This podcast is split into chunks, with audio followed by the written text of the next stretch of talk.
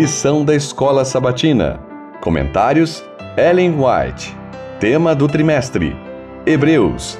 Mensagem para os últimos dias. Lição 5. Tema: Jesus, o doador do descanso.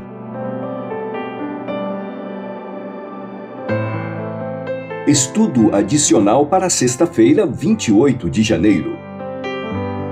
É significativo que Paulo, em Hebreus, tenha usado o descanso sabático e não o domingo como símbolo da salvação pela graça. O uso do descanso sabático dessa forma implica que os crentes valorizavam e observavam o sábado.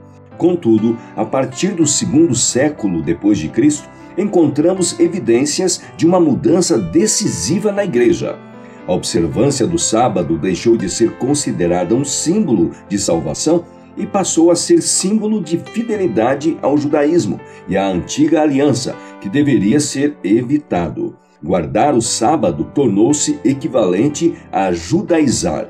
Inácio de Antioquia, por volta de 110 depois de Cristo, observou: Aqueles que viviam de acordo com a antiga ordem encontraram uma nova esperança. Eles não mais observavam o sábado, mas o dia do Senhor, o dia em que nossa vida foi ressuscitada com Cristo e por sua morte. Jacques B. Ducan, Israel and the Church, Two Voice for the Same God, página 42. Marcião ordenou que seus seguidores jejuassem no sábado como sinal de rejeição aos judeus e ao seu Deus, e Vitorino não queria dar a impressão de que observava o sábado dos judeus. Israel and the Church, páginas 41 a 45.